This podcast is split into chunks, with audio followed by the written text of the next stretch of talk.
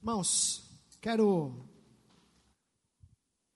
compartilhar, primeiro bom dia, né? Graça e paz. Quero compartilhar algo que Deus colocou em meu coração nesse final de semana. Ah, não se assuste com o tema dessa ministração. Você não está num velório. Mas o tema que eu quero compartilhar nessa manhã é como será o final da sua jornada. Pergunta aí para o seu vizinho: como será o final da sua jornada? Quero começar a ler um texto, está em Eclesiastes no capítulo 7, no verso 8. Na verdade, só a primeira parte, a parte A, como diz o pastor Betão, meu teólogo favorito. A parte A, o começo do texto diz assim: melhor é o fim das coisas do que o começo ou do que o princípio. Só essa parte. Sabe, queridos, interessante que esse texto ele fala sobre o final. Ele diz assim: olha, mais importante, melhor, em algumas traduções está mais importante, é como termina do que como começa. Não que o começo não seja importante. Se a gente puder unir as duas coisas, seria o melhor dos mundos. Mas nem sempre é assim. É, eu tinha um pastor, muitos anos atrás, né, quando eu era novo convertido, ele dizia assim: Eu prefiro alguém que começa na carne e termina no espírito do que alguém que começa no espírito e termina na carne. E obviamente eu não conhecia esse texto, ele está falando de Eclesiastes capítulo 7. Irmãos, eu quero descrever para você um personagem bíblico, só para a gente refletir um pouco. Uh, eu quero que você tente aí, óbvio que essas características aqui esquece Jesus, tira Jesus da história, não é Jesus, não é de Jesus que eu estou falando. É, e talvez tenha outros que tenham algumas dessas aqui, mas talvez para a gente se surpreender um pouco. Vou descrever a característica desse personagem, algumas delas, tá? Ele era uma pessoa obediente, diligente nas suas tarefas, responsável, aberto a conselhos, preocupado em honrar os homens de Deus, generoso, desapegado, era alguém admirável para ser seguido, sentia o peso da sua responsabilidade, fugia da glória pessoal, era interessado no povo. De quem será que a gente está falando? E talvez alguém já pensou, porque certamente eu pensaria também, se não tivesse preparado a ministração, está falando de Davi, obviamente. Mas por incrível que pareça, eu não estou falando de Davi. Eu estou falando de Saul, no primeiro ano do seu reinado. Esse cara aqui, que eu estou citando algumas características, ele era aberto ao Espírito do Senhor, e tem tantas outras aqui, estou falando algumas. Para nossa surpresa, no primeiro ano de reinado, ele se chamava Saul. Ele tinha exatamente isso aqui. Segundo ano do reinado, a coisa já mudou um pouco, mas nós vamos falar disso já já.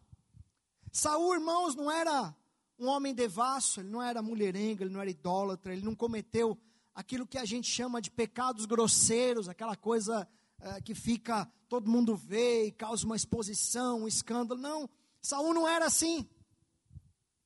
Saul, a Bíblia fala, pouco antes, aí no, em 1 Samuel, a partir do verso 11, 12, a Bíblia fala que ele era ungido do Senhor, ungido de Deus. Saul, e, e muitos irmãos, principalmente se você está na igreja há algum tempo, você vai saber que Saul foi um cara que não terminou bem. Mas Saul ele foi a escolha de Deus. Deus chamou Saul. Deus ungiu Saul para ser rei em Israel. E Saul até então ele não tinha nenhum pecado grosseiro, ele não era nada é, aquela pessoa escandalosa. Mas no segundo ano do seu reinado, e nós vamos ler isso lá a partir de 1 Samuel, no capítulo 13. No segundo ano do seu reinado, Saul, ele comete um pecado, e foi o início da sua queda. E o pecado que muitas vezes a gente não dá muita importância, a gente acha que tudo bem, de vez em quando dá uma derrapada nele, chama-se desobediência. Saul foi desobediente, desobediente.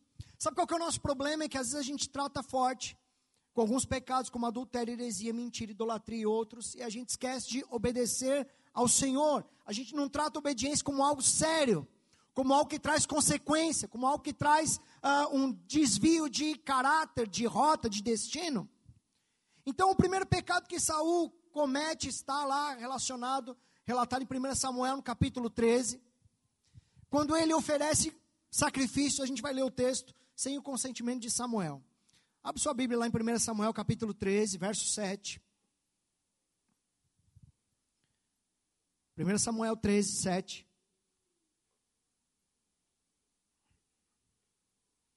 Diz assim: Esperou Saul sete dias, segundo o prazo determinado por Samuel. Não vindo, porém, Samuel a Gilgal, o povo se foi espalhando dali. Então disse Saul: Trazei-me o holocausto e ofertas pacíficas. E ofereceu o holocausto. Mal acabara ele de oferecer o holocausto, eis que chega Samuel. Saul lhe saiu ao encontro para o saudar. Samuel perguntou: Que fizeste? Respondeu Saul: Vendo que o povo se ia espalhando daqui, e que tu não vinha nos dias aprazados, e que os filisteus já se tinham juntado em Micmas, eu disse comigo: Agora descerão os filisteus contra mim a Gilgal, e ainda não obtive a benevolência do Senhor. E forçado pelas circunstâncias, ofereci holocaustos. Então disse Samuel a Saul: Procedeste neciamente em não aguardar, em não guardar o mandamento que o Senhor teu Deus te ordenou, pois teria agora o Senhor confirmado o teu reino sobre Israel para sempre. Já agora não subsistirá o teu reino. O Senhor buscou para si um homem que lhe agrada e já lhe ordenou que seja príncipe sobre o povo, porquanto não guardaste o que o Senhor te ordenou. Irmãos, como, como é, é forte esse texto, como é algo é, que causa um impacto na gente. Talvez se a gente olhar nos olhos naturais e falar, puxa, uma, uma derrapadinha de nada. Fez o cara perder o reino, fez ele perder a vida, fez ele perder uh, o destino que ele tinha em Deus.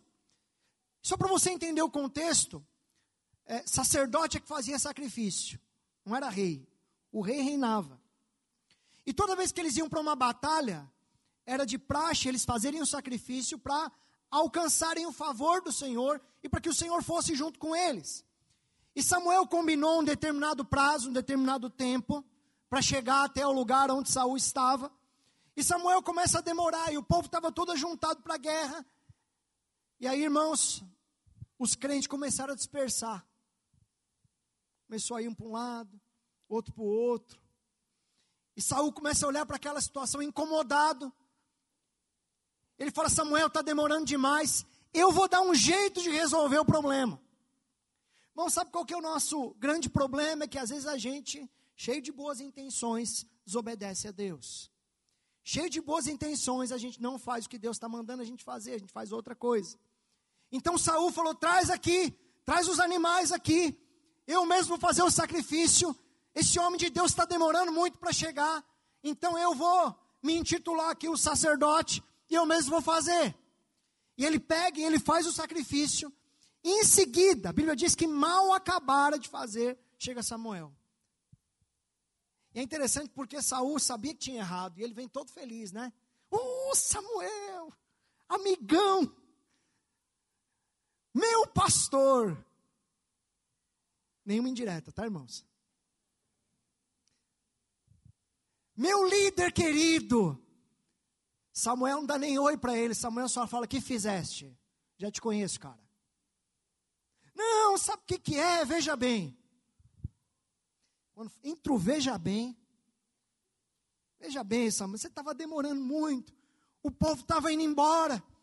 Aí eu falei: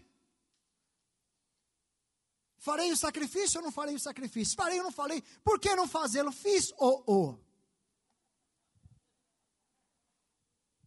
Nenhuma analogia, nenhum personagem. E Samuel olha bem para ele, entristecido, diz: Você procedeu de forma nécia, de forma errada, leviana. E Deus teria confirmado o teu reinado se você não tivesse feito essa bobagem. Irmãos, tem coisas que Deus não nos chamou para fazer. Tem coisas que Deus não mandou a gente fazer. Tem coisas que não está no nosso papel. Que nós não devemos nos meter. Mas a gente vai lá e mete o narizinho. A gente põe o dedo onde nós não fomos chamados. E a gente corre o grande risco, e foi o que aconteceu aqui, de estragar tudo. Irmãos, e dali para frente. E tem gente que acha que dá para andar na presença de Deus em desobediência. Não dá. Não se iluda. Não dá para andar na presença de Deus, não dá para andar na bênção em desobediência. Não tem como. Não dá, não vai subsistir. Não, pastor, mas eu estou num processo. Irmão, obedeça. Escute o que eu estou te falando. Obedeça. Não caia na bobagem de fazer aquilo que a tua cabeça, aquilo que a tua mente está pedindo. Ouve o Espírito, faça o que o Senhor mandou. A coisa ficou tão séria que Saúl dali para frente foi só desgraça. Ele perdeu literalmente o governo da sua vida. Ele perdeu o governo do, do, reinado em que ele estava de Israel. Ele perdeu a mão. Deus já não estava mais com ele. O homem que era ungido de Deus, o Espírito do Senhor já não estava mais com ele. E olha o que, o que é interessante: Saul, quando você olha o texto de uma forma natural, fala, mas ele estava preocupado com o povo, ele estava preocupado com a bênção de Deus. Olha, ele errou, mas ele errou tentando acertar. Já ouviu essa frase? Fala assim, o erro, pergunta para o teu irmão assim, o erro, tentando acertar, continua sendo erro.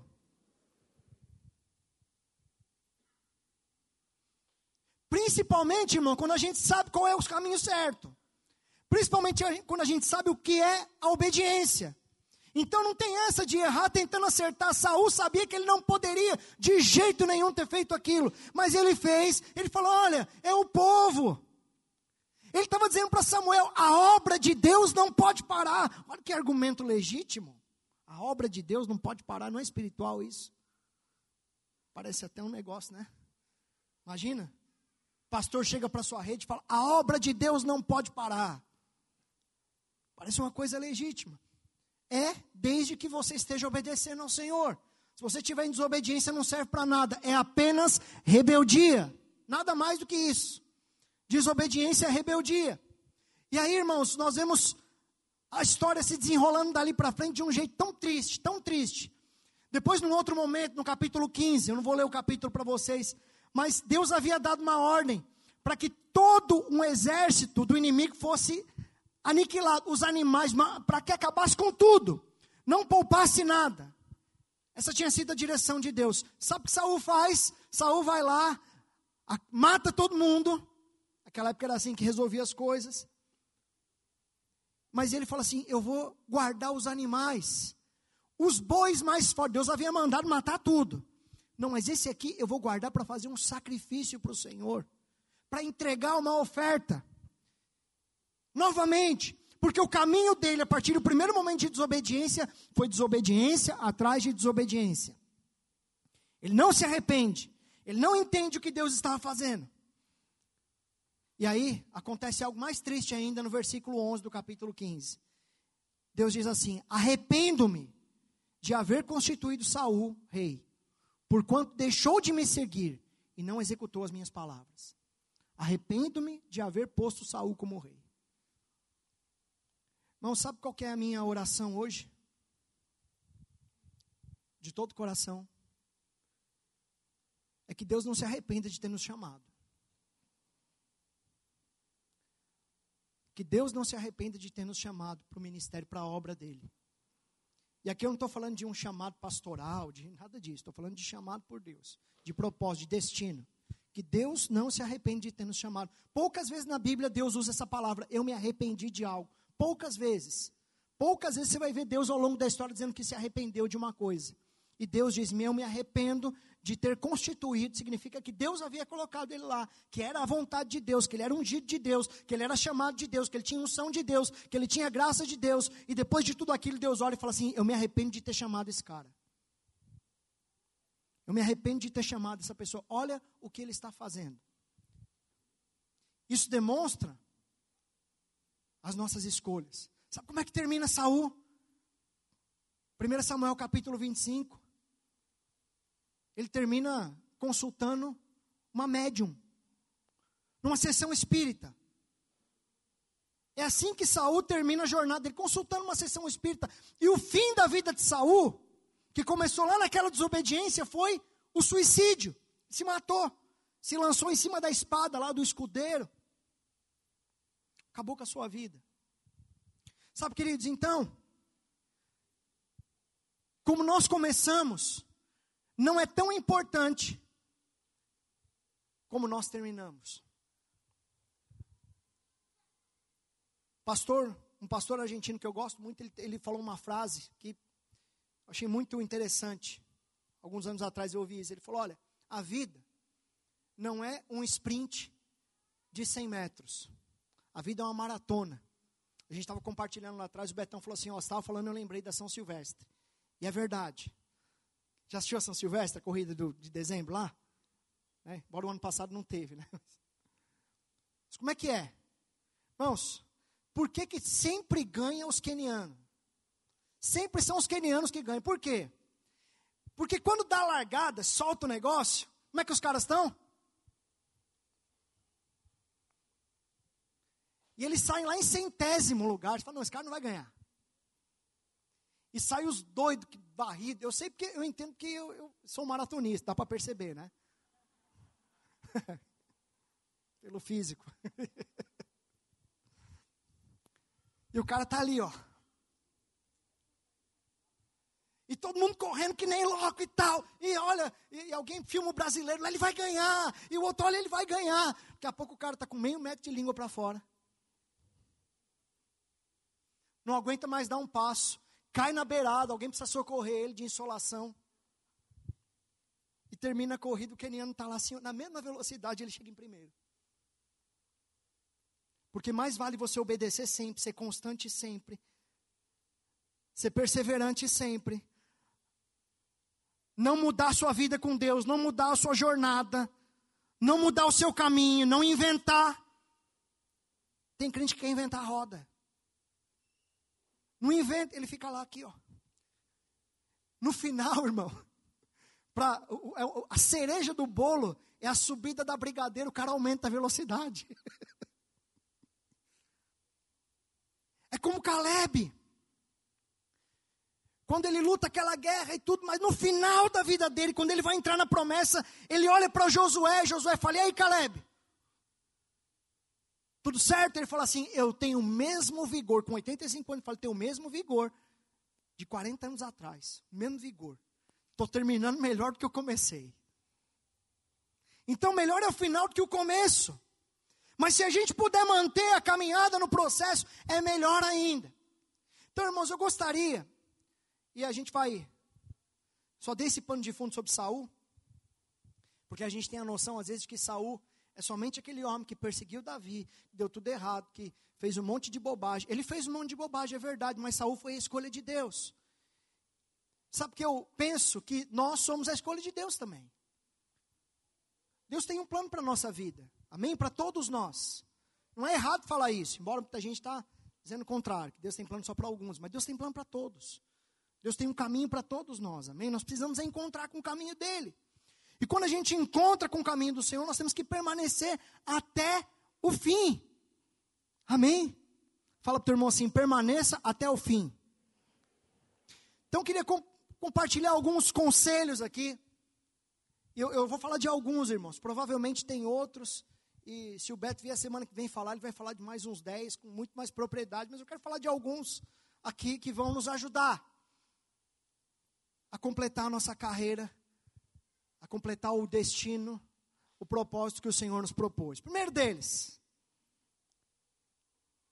anote aí. Você não pode mudar o seu passado, mas você pode definir o seu futuro. Repita comigo assim: eu não posso mudar o meu passado, mas eu posso definir o meu futuro. Por que, que eu digo que você não pode mudar o passado? Obviamente, que tem coisas que a gente vai tentar alinhar na nossa vida. Você era uma pessoa uh, raivosa, enfurecida, uma pessoa que arrumava muita briga, se você era uma pessoa que era muito difícil, vai tentar mudar o seu caráter. Mas e aquilo que aconteceu lá atrás? Dá para apagar? Embora Deus não se lembre dos nossos pecados, a Bíblia diz, quando a gente vai para Ele, se arrepende, Ele esquece dos nossos pecados. E se não fosse assim, a gente não podia estar aqui hoje. Mas você não tem como apagar as consequências daquilo. Por exemplo, se você matou alguém, você vai ser preso. É a consequência disso, não tem como apagar. Mas você pode definir como é que vai ser o seu futuro. Você pode definir qual vai ser o seu destino. E é interessante isso porque em Atos, no capítulo 26, a partir do verso 15, Paulo começa a dar testemunho, né? na verdade essa história aconteceu antes, mas ele começa a dar testemunho de como foi o encontro dele com o Senhor. E Paulo, todo mundo sabe, mesmo quem não é cristão sabe, que Paulo era um cara zoado. Paulo era um cara que perseguia cristão, Paulo era um cara que matava, ele estava lá é, com prazer na morte dos cristãos, ele era um defensor da lei judeu. Mas um cara complicado, um cara que tinha um passado tenebroso. Crente ouvia falar do nome de Paulo, dava arrepio, porque o cara era sanguinário. E aí Paulo um dia teve um encontro com o Senhor. Veja, o passado não pode ser mudado, mas o futuro pode. Aquilo que vai acontecer na minha vida, onde eu vou terminar, eu consigo mudar. E aí no verso 15 do capítulo 26 de Atos, ele diz assim: Então eu perguntei, ele estava dando testemunho. Foi dado direito de defesa, ele estava preso para variar. Então eu perguntei: Quem és tu, Senhor? Ao que o Senhor respondeu: Eu sou Jesus, a quem tu persegues. Está falando do passado de Paulo. Mas levanta-te e firma-te sobre os teus pés, por isso te apareci para te constituir ministro e testemunha, tanto das coisas em que me viste, como daquelas pelas quais te aparecerei ainda, futuro, livrando-te do povo e dos gentios, para os quais eu te envio, para lhes abrir os olhos e os converteres das trevas para a luz, e, a potestade, e da potestade de Satanás para Deus, a fim de que recebam eles remissão de pecados e herança entre os que são santificados pela fé em mim. Pelo que, ó rei Agripa, era quem ele estava falando, não fui desobediente à visão celestial. Irmãos, essa deve ser a nossa fala. O que o Senhor me mandou fazer, eu tenho que fazer. O que o Senhor preparou para mim, eu tenho que fazer. No final da nossa vida, essa tem que ser a nossa frase. O que o Senhor mandou eu fazer, eu fiz. O problema é que às vezes, por causa da brevidade, por causa da urgência, por causa da pressa, por causa da, da ansiedade, como o pastor Ednilson falou aqui algumas sema, duas semanas atrás, por causa de tudo isso, a gente põe o pé pelas mãos e ao invés de seguir na maratona, a 20 por hora do começo ao fim, a gente decide dar uma corrida que nem louco. Deus não mandou você correr, Deus mandou você se manter ali, Deus mandou você ouvir a voz dele, Deus mandou obedecer. Por isso que Deus fala lá para Josué, quando ele vai entrar na terra, fala: medita nessa lei de dia e de noite, cuida de fazer exatamente tudo quanto nela está escrito. Não se desvie nem para a direita nem para a esquerda, vai querer correr, cara. Vai dar ruim. Fica ali, Todo dia medita na lei de dia e de noite. Cuida de fazer tudo quanto nela está escrito. Não é para você sair que nem louco, fazendo tudo ao mesmo tempo, tentando salvar o mundo inteiro. Não é isso. É fazer o que Deus mandou você fazer. Porque isso tem a ver com o seu futuro. Isso tem a ver com a sua jornada, com a sua trajetória. Irmão, você não pode passar a sua vida aqui nessa terra de acordo com o conceito da ciência que diz que o homem nasce, cresce, vive, reproduz e morre. Agora estão tentando tirar a reprodução.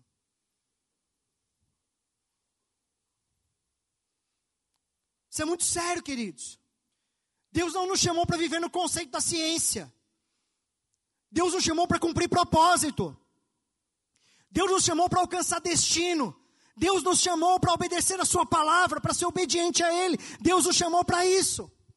Em outro texto, em Atos capítulo 16, no verso 9, Paulo tem uma visão de um homem macedônio que rogava, dizendo: Olha, você tem que estar aqui. Paulo imediatamente ouve a voz do Senhor. Ele sai daquele lugar e ele vai até a Macedônia imediatamente. Irmãos, nós temos que obedecer a Deus prontamente, fielmente, com zelo, com no fio da, da navalha. Não há espaço para errar tentando fazer o certo. Com Deus, não. Principalmente quando a gente sabe o que é certo. Quando a gente sabe qual é o caminho. Jesus disse: Eu sou o caminho, a verdade e a vida. Ninguém vem ao Pai senão por mim. Não adianta eu querer inventar uma terceira pessoa, uma quarta, aliás. Jesus fala: Eu sou o caminho, a verdade e a vida. Texto básico. Mas a gente quer inventar tanta coisa, a gente quer fazer tanta coisa e acaba desobedecendo a Deus. Na prática, Paulo era obediente ao Senhor. Por que, que Jesus nos deixa um exemplo de obediência? Porque ele foi fiel até a morte e morte de cruz, diz a Bíblia.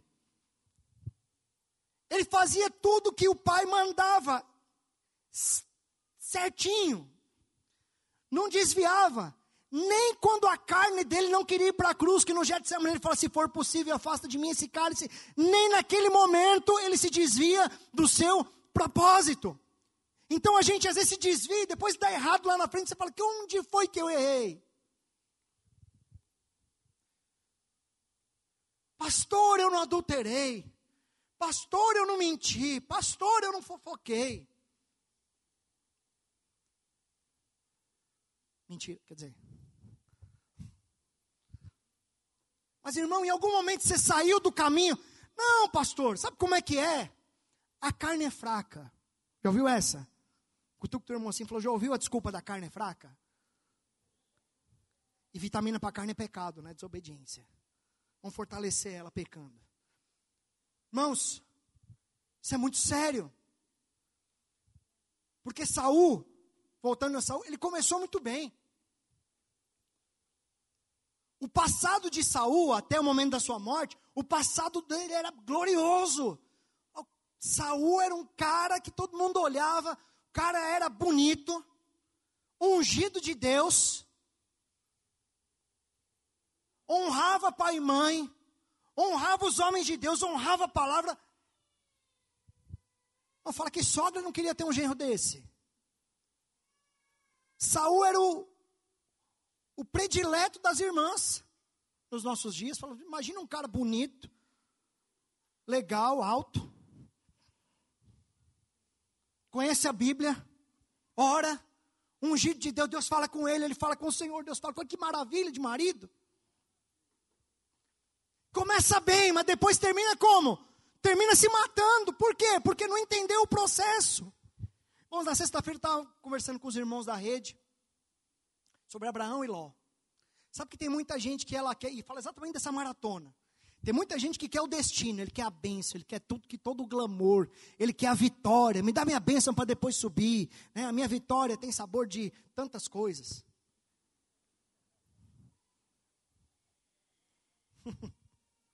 aí vocês pensem aí.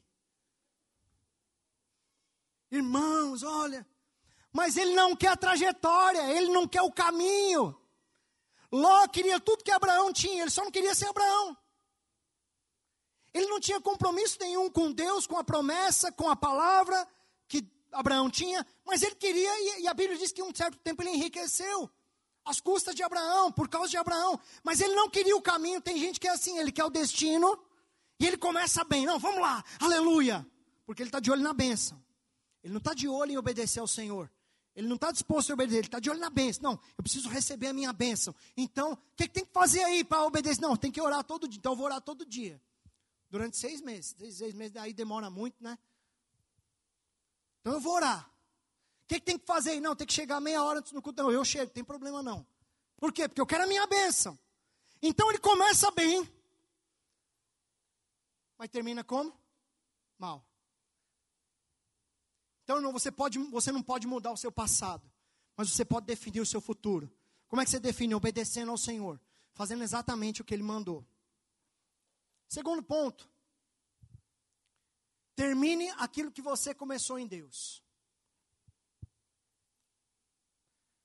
Isso Jesus nos deixa como exemplo. João capítulo 17, verso 4, ele diz: Eu te glorifiquei na terra, consumando a obra que me confiaste para fazer. Em João 19, 3, Jesus termina dizendo: Está consumado. Sabe qual que é o problema de muita gente hoje?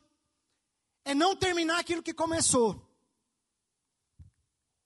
Começa no maior gás do mundo, não, eu vou fazer, eu vou liderar, eu vou nisso, eu vou aquilo. Passa seis meses. A gente está todo empolgado, né?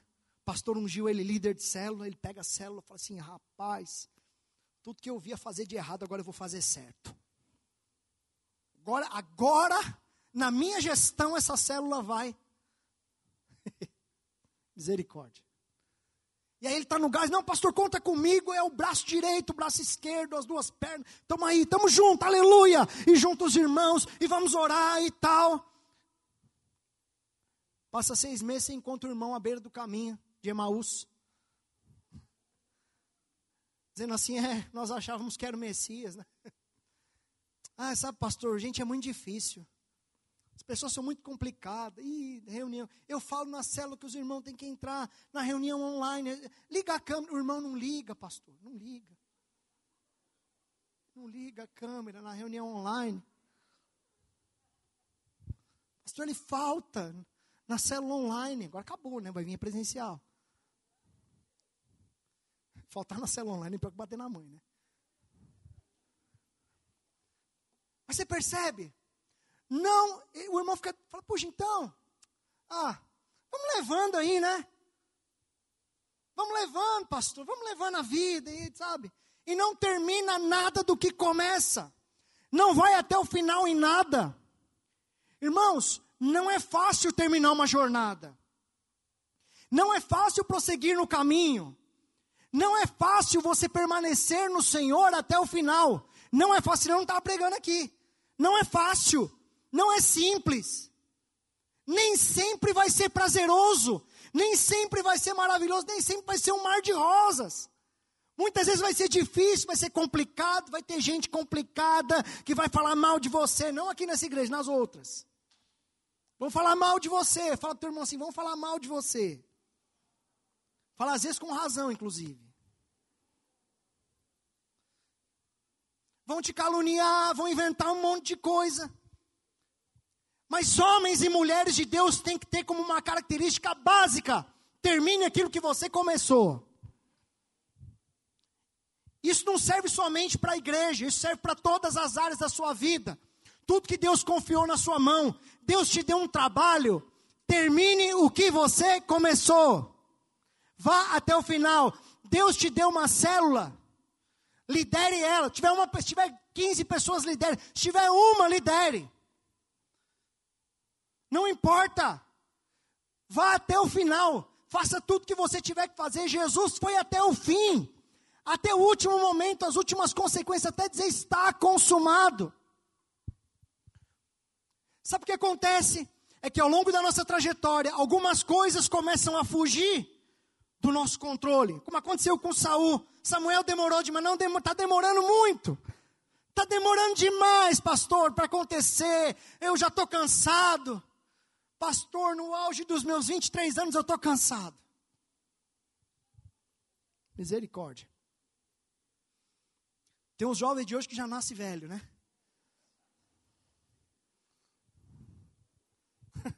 já nasce velho. Irmãos, termine o que você começa. Termine o que você começa. Quando você assistir a maratona lá, lembra do cara que está ali, ó que, que é mais importante? Qual é o foco dele? Inicial. Terminar a prova. Terminar o que começou. Por que, que você para no meio do caminho? Ah, mas eu parei porque está demorando muito, então não deve ser de Deus isso. Porque está demorando, porque tem problema. Irmãos, Jesus tinha Judas na equipe dele. Judas. Espero que você não tenha nenhum Judas aí na sua equipe. Mas Jesus tinha. Já imaginou se Jesus fosse medir o propósito por Judas, que era ladrão, que era traidor, e todo mundo sabia que ele era. O próprio Jesus sabia. No final, quando Jesus encontra com Judas, fala: vai fazer o que você tem que fazer logo, eu já sei o que você vai fazer. Mas ele foi até o fim, está consumado. A gente tem ido até o fim, ou você tem na sua lista, na sua jornada com Deus, seja ela curta, seja ela longa, você tem uma lista de coisas inacabadas, uma lista de coisas que você deixou de lado, uma lista de coisas que você não pratica mais. Talvez você começou ano dizendo assim: todo dia eu vou ler pelo menos um capítulo da Bíblia. Nossa, como é que o pastor sabe? Irmão, não é profecia, não, é que 90% dos crentes fazem esse propósito no começo do ano. Que vão ler a Bíblia. Aí ele lê um capítulo da Bíblia. Até chegar em números. Quando ele começa a ler números, ele fala assim: para que, que colocaram esse negócio aqui? O que, que me interessa saber que fulano é filho de Beltrano e neto de Ciclano e tal? E o cara para em números. Estou dando um exemplo básico aqui. Quantas coisas a gente não começou em Deus? Não, agora eu vou vir, pastor Binho está vindo com a galera aqui de terça-feira orar. Não, eu vou orar também, porque orar é importante. E eu vou fazer um propósito de estar toda terça-feira lá, faça chuva, faça sol, desde que não tenha feriado. Mas eu vou estar lá. No meu propósito, na minha força, na minha fé. Que diz a Bíblia, força, foco e fé. A Bíblia não diz isso. Então eu vou lá. Durante dois meses ele vai. Aí ele chega um dia, tem meia dúzia de irmãos, e fala assim: é, Acho que Deus não quer mais que a gente faça isso. E ele para de orar também. E por aí vai. Não termina nada do que começa, irmão. Nós não podemos ter essa característica. O cristão não pode ter essa característica de não terminar aquilo que começa, porque Jesus nos deixou como exemplo ir até o fim, até o final. Não importa o que aconteça, quais sejam as lutas, vai até o final. Amém? Fala para teu vizinho assim: não é fácil ir até o fim. Fala, mas você precisa ir. Apóstolo Paulo em Filipenses 1,6 ele diz: Aquele que começou a boa obra, estou plenamente certo disso, de que aquele que começou a boa obra em vossas vidas, há de completá-la até o dia de Cristo Jesus. Deus não deixa a obra que ele faz em nós pela metade. Então nós não podemos deixar aquilo que nós fazemos em Deus pela metade também. Amém? Aquilo que Deus fez na sua vida, a salvação que Ele te deu é completa. Se você receber Jesus e você se arrepender dos seus pecados e você confessar o Senhor como seu Salvador, você vai para o céu. É o que diz a Bíblia. Se você andar no caminho do Senhor, você vai para o céu. A obra dele é completa. Por que, que a nossa obra é pela metade? Por que, que nós fazemos as coisas pela metade? Então termine o que você começou. E o, o que eu estou falando, irmão, não vou, me, vou passar desse ponto, mas é em tudo. É em tudo. Amém? Até aquela parede que você falou que ia pintar para sua mulher. Vixe, arrumei uma briga agora.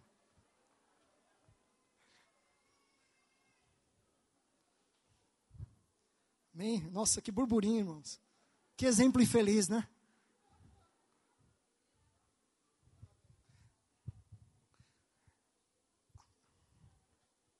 Mas, irmãos, é simples. Se a sua mulher começar a brigar com você, é só fazer o que o pastor Ed mandou fazer, repreende a tempestade. Fala tempestade, não, fala em línguas, né? Quem mandou repreender a tempestade foi o Betão, né? Repreende a tempestade. Eu fiz isso, irmãos, eu fiz o que o pastor Betão mandou. Depois eu liguei para ele da garagem de casa e falei: o que, que eu faço agora?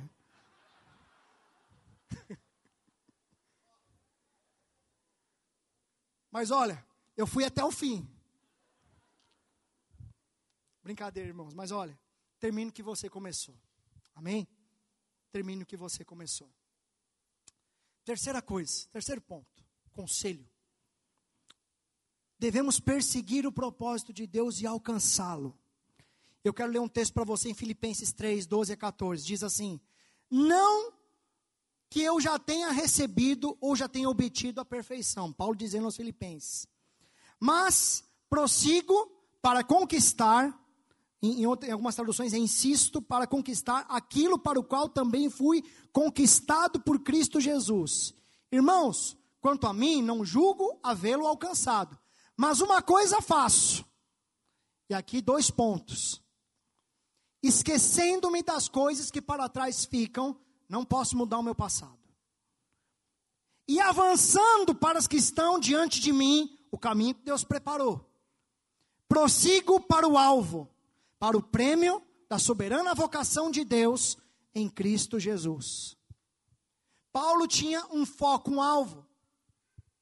E ele perseguia isso de maneira muito clara, muito específica. Então, prossiga para o alvo. Isso, isso, era tão forte na vida de Paulo que já no fim da sua vida, quando ele está escrevendo a segunda carta a Timóteo, Por isso que eu falei, não se assuste com o tema que parece velório, mas no velório a gente usa esse texto. Segundo Timóteo 4,7, ele diz, combati o bom combate. A, completei ou acabei a carreira e guardei a fé. Eu sei qual era a minha carreira, eu sei para onde eu estava indo. Sabe qual que é o problema de muita gente hoje? Não sabe para onde está indo. E aí vou voltar. Tem gente que está indo para Emaús e deveria ficar em Jerusalém. Mas ele está indo para Emaús dizendo assim: ai, eu achava que era esse o caminho certo, mas aí o Senhor, sabe, ele. Achei que ele ia ressuscitar. Ele nem esperou Jesus ressuscitar, achei que era ele, mas não era. Então, vamos, vamos seguir a nossa vida aqui. Irmãos, Paulo sabia exatamente o que ele queria, exatamente o que Deus havia falado. Deixa eu perguntar uma coisa para você refletir, uma pergunta talvez até retórica. Irmão, você sabe o que Deus tem te falado nesse tempo? Você sabe o que, que Deus tem falado ao teu espírito nesse momento? Eu não estou falando aqui da pregação de domingo ou da célula na quinta ou no sábado, eu estou falando do que Deus tem falado ao teu coração, do que Deus tem mostrado para você, fruto do teu relacionamento, da tua intimidade, da tua vida com Deus, da tua jornada, da tua trajetória, aquilo que fala em Mateus capítulo 6, quando você entra no teu quarto, em secreto, e ora ao Senhor, o que, que Deus tem falado para você? Paulo tinha exatamente a visão daquilo que Deus tinha para ele, ele sabia exatamente para onde ele estava indo, por isso ele dizia: Eu sei em quem eu tenho crido. Eu conheço, eu sei quem ele é. Eu sei para onde eu estou indo. E ele vai combater o bom combate. Completei a carreira e guardei a fé. Bom, já imaginou chegar no final da sua vida? Eu espero que vocês vivam muito, eu também. E você olhar para trás e dizer: combati o bom combate. Completei, fiz tudo que eu tinha que fazer. E guardei a minha fé. Mas que, que poderoso isso.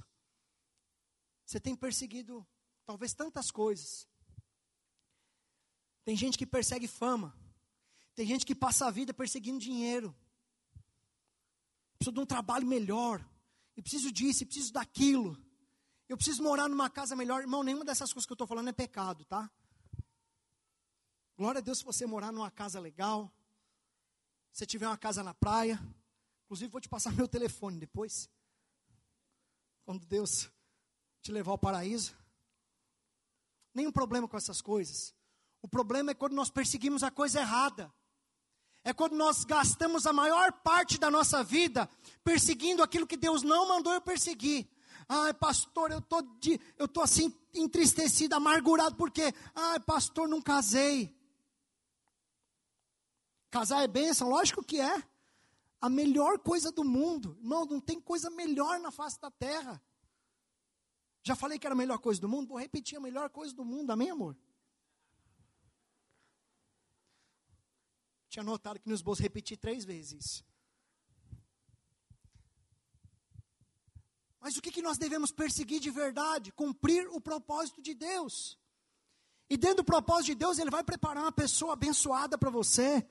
Dentro do plano de Deus, vai ter o melhor trabalho do mundo, aquilo que você precisa, o cargo que você precisa. Dentro do propósito de Deus, você vai morar no lugar que você precisa morar. Deus vai preparar todas as coisas, amém? O que, que eu preciso fazer? Perseguir o propósito e alcançá-lo. Fala para o teu irmão assim: persiga o propósito e alcance ele. Quando eu falo em perseguir, só abrindo um parênteses aqui, dá a impressão que é assim, então eu vou lá, na minha força. Não vai, não. Persegui o propósito, vou voltar no keniano lá. Ó.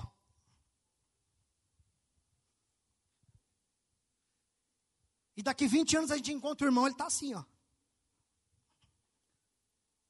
Chega lá na linha de chegada, na hora de cortar a bandeirinha, no fim da vida, combati um bom combate. Acabei a carreira guardei a fé. Amém? Quarto conselho. Esse aqui é muito importante. Eu vou pedir para você repetir para alguém que está do outro lado, agora que já está cansativo, só para o mesmo lado. Faça apenas o que Deus mandou você fazer.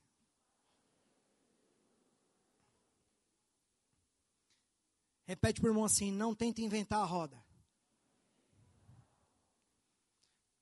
2 Timóteo capítulo 2, verso 5, Paulo diz para Timóteo assim: Tu, porém, sê sóbrio em todas as coisas, suporta as aflições, faze o trabalho de evangelista, cumpre cabalmente, ou seja, exatamente o teu ministério. Faça o que Deus mandou você fazer. Deus chamou para ser evangelista. Irmão, evangeliza até as pedras. O que Deus te chamou para fazer, faça.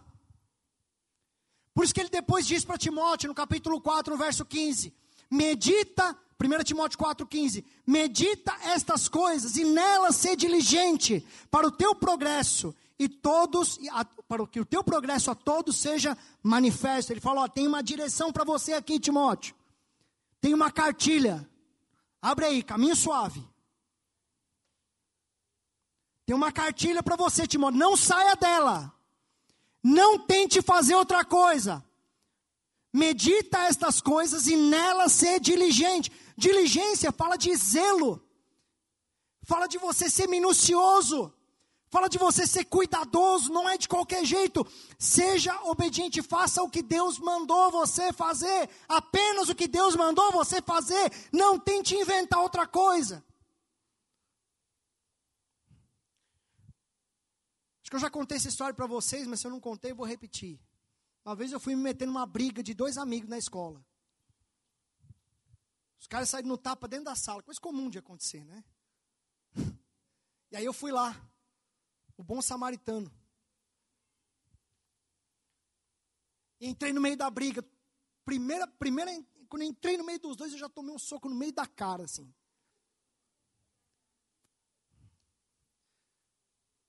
Dois minutos depois eu estava no meio da briga querendo bater nos dois, que eu tinha tomado um soco. A pergunta é que, que eu estava fazendo ali?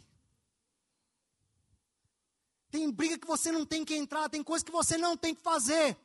Aí depois você faz o que Deus mandou, não mandou você fazer.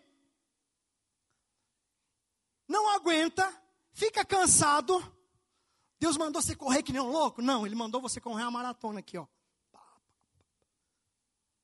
Foi isso que Deus mandou, não foi? Então continua nela. Não, mas é muito devagar, não importa, Deus mandou. Eu vou ficar aqui, ó. Aí a gente faz o que Deus não mandou a gente fazer e depois vai reclamar, dizendo: "É, ninguém me ajuda". Sabe Marta? Jesus não mandou ela arrumar a casa, ela vai lá, arruma uma coisa, arruma outra, e tira e tira pó e não sei o quê. Vai lá e dá uma bronca em Jesus ainda. Fala, Jesus, não te incomoda? Que eu estou aqui trabalhando que nem louco e a minha irmã está só aí lendo a Bíblia? Ouvindo a palavra, ouvindo podcast? Jesus falou, ela escolheu a melhor parte. Por isso que ela não vai se cansar. Irmão, escolha a melhor parte. Escolha o melhor caminho. Escolha o caminho onde você tem a bênção. Escolha o caminho onde o Senhor mandou. Não, mas eu não consigo enxergar o final. Você não precisa enxergar o final. Você precisa ter a direção, a convicção no teu espírito de que Deus está falando com você. Então faça o teu melhor. Irmãos, não é normal alguém passar sua vida toda sem saber o que tem que fazer na vida, de, na, na vida com Deus. Isso não faz parte do projeto de Deus. Você quer glorificar o Senhor? Quantos aqui querem glorificar o Senhor nessa manhã? Faça exatamente o que Ele mandou você fazer.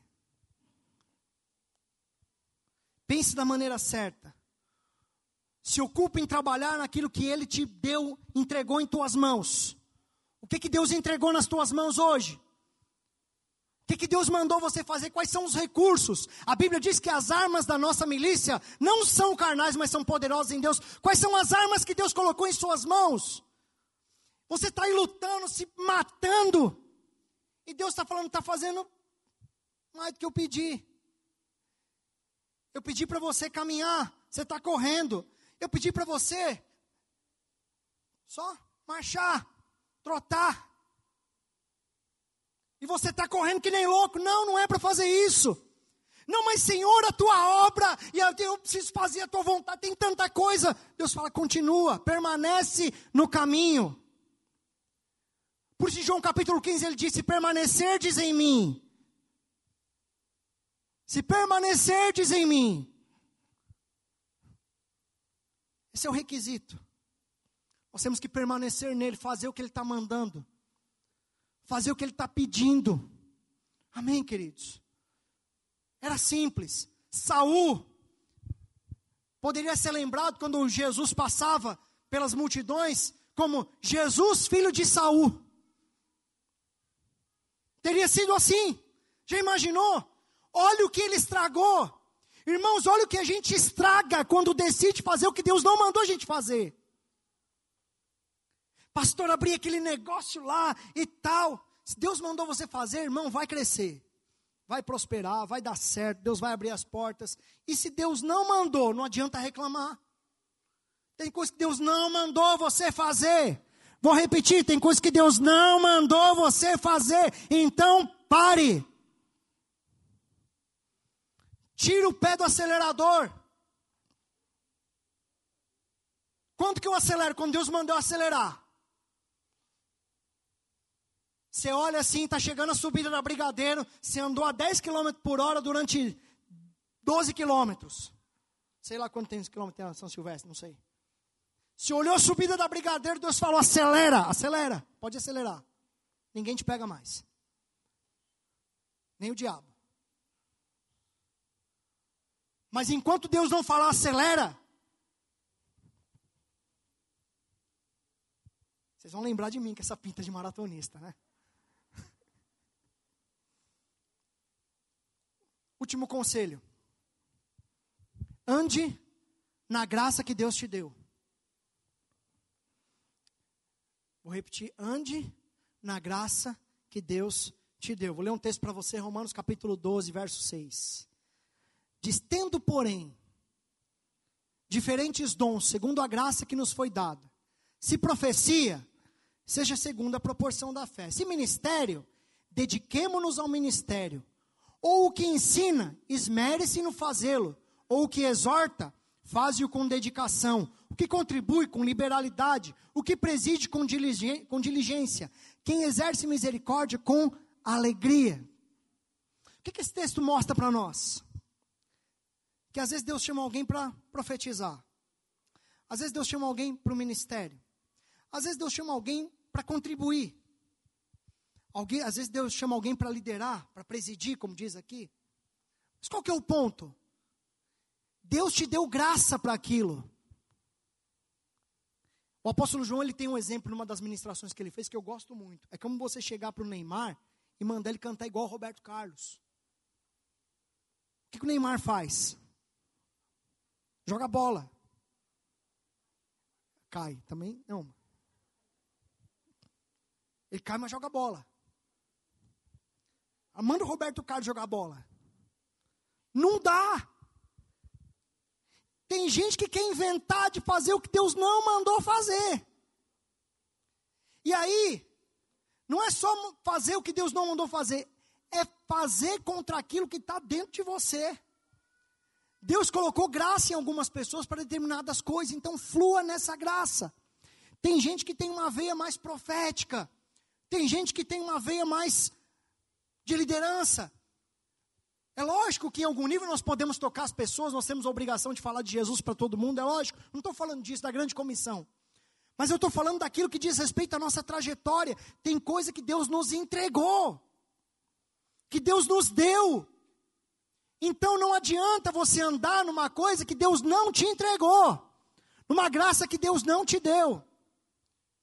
Irmãos, às vezes eu olho para alguns irmãos ensinando, olho para o apóstolo João, quando vê aula de seminário, falo, meu Deus, que graça de ensinar, eu não tenho. Eu posso até dar uma aula no curso, não tem problema. A gente, de alguma forma, conhece a palavra, o tema, mas eu olho para ele e falo assim, meu Deus, que graça para isso. Você senta ali, você fica três horas, quatro horas ouvindo sem se cansar. Poderoso, maravilhoso, é graça, graça para aquilo. Então tem coisas que Deus derramou sobre a tua vida.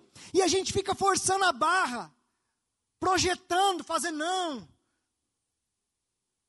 Outro dia o Binho veio aqui quis cantar que nem o Betão. Quando ele pegou o microfone ali, a gente já segurou ele e falou assim: vem cá. Brincadeira, Bim, te amo. Até falei para a Fê, falei, Fê, não, não precisa elogiar tanto assim, né? Você tem coisa que é graça. Deus deu graça para aquilo. Para que, que eu vou inventar outra coisa? Ande na graça que Deus te deu. Deus havia chamado Saul para reinar. Para ser seguido. A Bíblia diz que Saul era admirável. Todo mundo queria seguir Saul. Havia cânticos para Saul, as pessoas queriam se alistar no exército de Saul. Aí ele vai inventar de ser sacerdote. Aí ele vai inventar de matar boi. Deus não mandou ele matar boi, mas ele vai inventar. E aí Deus rejeita ele, porque ele foi fazer uma coisa que, primeiro, Deus não mandou ele fazer, segundo, ele não tinha graça para fazer. Irmão, você e eu carregamos uma graça de Deus. Uma graça que muitas vezes está dentro da nossa própria característica. E obviamente o Espírito Santo precisa moldar a nossa alma. Ai, pastor, eu tenho graça, né? De falar para as multidões e tal. Amém, irmão. Mas o Espírito Santo precisa trabalhar na sua alma, no seu caráter, na sua vida. É bênção. Mas está aí, Deus te deu graça para isso.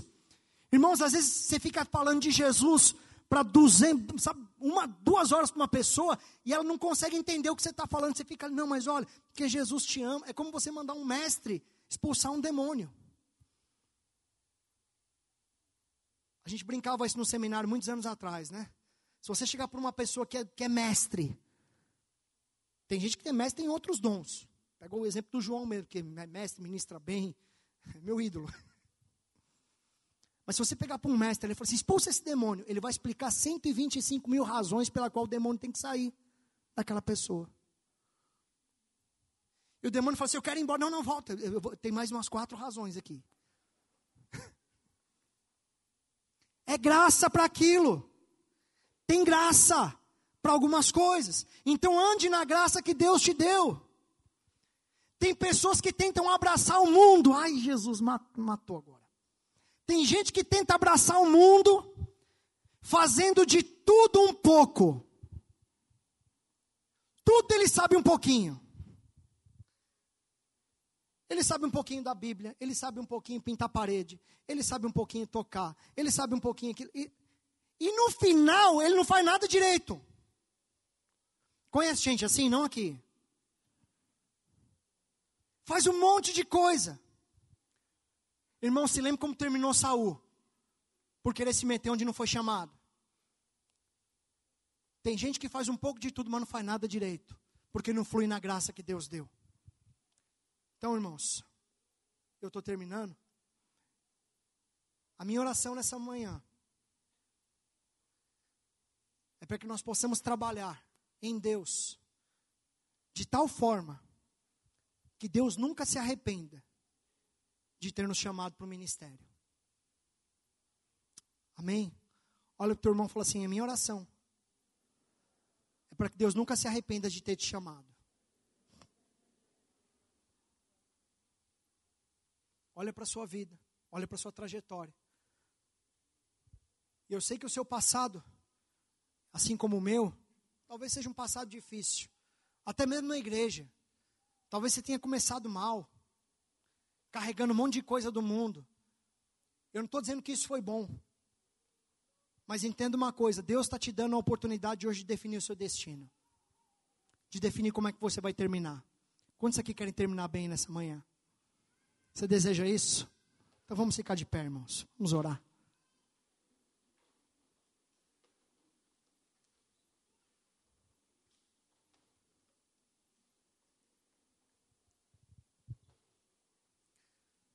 Sabe o que eu gostaria? Que a gente orasse nesse momento, pedindo para que o Senhor nos desse graça para completar essa jornada. É, eu sinto em meu coração que há pessoas que estão até caminhando, mas talvez seus passos foram passos desordenados, como nós falamos aqui ao longo da ministração da maratona passos exagerados, desorientados. Muitas pessoas estão hoje cansadas. Estão ali dizendo: puxa, será que é isso mesmo? Ah, eu já tive algumas desilusões, então eu não vou me envolver mais tanto. Eu não vou mais fazer tanto. Eu não vou mais me entregar tanto como eu me entregava. Sabe qual é o ponto, irmãos? É fazer apenas o que Deus mandou você fazer. E o que Deus mandou você fazer não pode te desanimar. O que Deus mandou você fazer não pode se tornar um jugo, um peso. Não pode ser uma luta, embora nós enfrentemos lutas. Mas Jesus falou que o fardo que Ele nos dá é leve e suave, nós não podemos esquecer disso. Existe sim o fardo, mas é leve e suave. Ele não coloca um peso a ponto de você não conseguir, apesar das dificuldades, cumprir a sua jornada. Deus ele nos entrega aquilo que está dentro da nossa capacidade, Ele nos conhece. Então, se você está sobrecarregado, não é por culpa do Senhor, se você está sobrecarregado, é por sua culpa. Você é o maior culpado, você é o maior vilão. Muitas pessoas têm se sabotado em Deus, elas têm se sabotado, achando que está agradando ao Senhor, e não estão, porque aquilo que Deus tinha mandado você fazer, você não fez e você está ocupado com 200 mil outras coisas, achando que está agradando ao Senhor. Não estou aqui pregando para que se levante uma geração acomodada, que só pensa no seu umbigo, não é isso. Eu estou falando de fazer a vontade de Deus. Estou falando de se entregar. Estou falando de se envolver de todo o coração. Estou falando de terminar o que começa, de cristão constante, de cristão que chega ao final da obra dizendo está consumado, como Jesus fez na cruz. Então eu quero orar para que Deus te dê graça para enxergar isso. Apresente a sua vida, apresente, apresente os seus cansaços diante de Deus, apresente a sua jornada, a jornada que você tem caminhado. Talvez você está com tantos sonhos, tantos projetos, mas nenhum desses sonhos é o sonho que Deus planejou para você. E você só vai se cansar, irmão, só vai se fadigar. Ao passo que se você andar nos sonhos que Ele sonhou para sua vida, sua vida vai ser muito mais leve e muito mais prazerosa. Amém, queridos? Apresente a sua vida ao Senhor. Apresente o seu coração. Seja quebrantado, se quebrante diante do Senhor. Se você está cansado, apresente o seu, sua mente, o seu corpo. O Senhor está aqui. Senhor, em nome de Jesus. Nós apresentamos essa igreja, Senhor, os irmãos aqui, a minha vida. Eu quero te pedir em nome de Jesus que o Senhor nos conceda a graça. Senhor, para continuar, para permanecer na jornada. Senhor, não queremos fazer mais do que todo mundo, nem menos. Queremos apenas fazer o que o Senhor nos chamou para fazer. Queremos apenas caminhar nos caminhos que o Senhor nos chamou para caminhar. Senhor, e eu sinto no meu espírito que muitos irmãos estão cansados, estão fadigados, muitos já não têm mais o mesmo ritmo na sua caminhada, na sua jornada. Eu quero te pedir, Senhor, nesta manhã, os fortalece. Não os fortalece para continuar no ritmo que eles estabeleceram, mas os fortalece, Senhor, para entrar no seu ritmo naquilo que o Senhor preparou para nós andarmos. Senhor, às vezes no anseio de dar certo, nós fazemos tanta bobagem, Pai. Tem misericórdia de nós. Senhor, eu apresento a minha vida, o meu coração. Talvez precisemos nessa manhã, Senhor, nos arrependermos de fazermos tantas coisas e ao mesmo tempo não fazer o que o Senhor está mandando nós fazermos. Pai, em nome de Jesus, eu oro por aqueles irmãos que têm investido tanto em coisas que o Senhor não mandou investir. Tem colocado tanto, tanto esforço em coisas que o Senhor não mandou colocar. Tem gastado tanta energia em coisas que o Senhor não mandou gastar. Pai, em nome de Jesus, abre os nossos olhos. Nós queremos cumprir o teu chamado, queremos cumprir o teu propósito, queremos andar no teu reino, fazer a tua vontade. Aquilo que Jesus orou no Pai Nosso, seja feita a tua vontade aqui na terra, assim como ela é feita no céu. Nós queremos fazer a tua vontade, queremos andar na tua vontade, queremos andar nos teus caminhos, queremos encontrar com os teus propósitos, queremos encontrar com aquilo que o Senhor preparou para nós. Não, Senhor, na metade da vida está cansado, reclamando, murmurando, Senhor, nos ajuda Tira de nós o espírito de murmuração, de reclamação. Tira de nós, Senhor, o cansaço, Senhor. Não deixe que o padrão do mundo, Senhor, contamine o nosso coração. O mundo, Senhor, é que corre atrás das coisas vãs. O mundo é que corre atrás daquilo que é perecível. O mundo, Senhor, é que corre atrás daquilo que se deteriora. O mundo é que junta tesouro na terra. Senhor, nós queremos juntar tesouro no céu. Nós queremos juntar tesouro, Senhor, no céu. É lá que nós queremos, é lá que nós desejamos. Lá é o nosso alvo. É para lá que nós vamos. Essa é a nossa caminhada. Jesus tem misericórdia de nós. Senhor, eu apresento a vida de cada um dos meus irmãos, e eles estão aqui apresentando o coração deles também. Senhor, que haja quebrantamento em nossa vida. Eu não sei quais são as lutas, não sei quais são as dificuldades, não sei quais são as tribulações. Senhor, não sei qual é o motivo do cansaço. Mas, Senhor, se tem nos trazido peso, certamente em algum momento nós desviamos do propósito. Nós desviamos do propósito, desviamos do caminho. Senhor, ajuda-nos a voltar a voltar para as veredas antigas, a voltar para os caminhos que o Senhor preparou para nós. Ajuda-nos a voltar, Senhor. Ajuda-nos a voltar. Ajuda-nos a fazer a conversão. Aqueles discípulos que estavam em Emaús, Senhor. E eles encontraram com o Senhor ali, apesar de estarem totalmente errados, equivocados. Eles reconheceram que era o Senhor que estava ali. Isso fez com que eles se arrependessem. Senhor, tantas pessoas aqui estão com medo de voltar atrás. Mas o que, que vai ser de mim? Agora eu vou ter que voltar atrás. Talvez você esteja pensando isso, eu oro em nome de Jesus.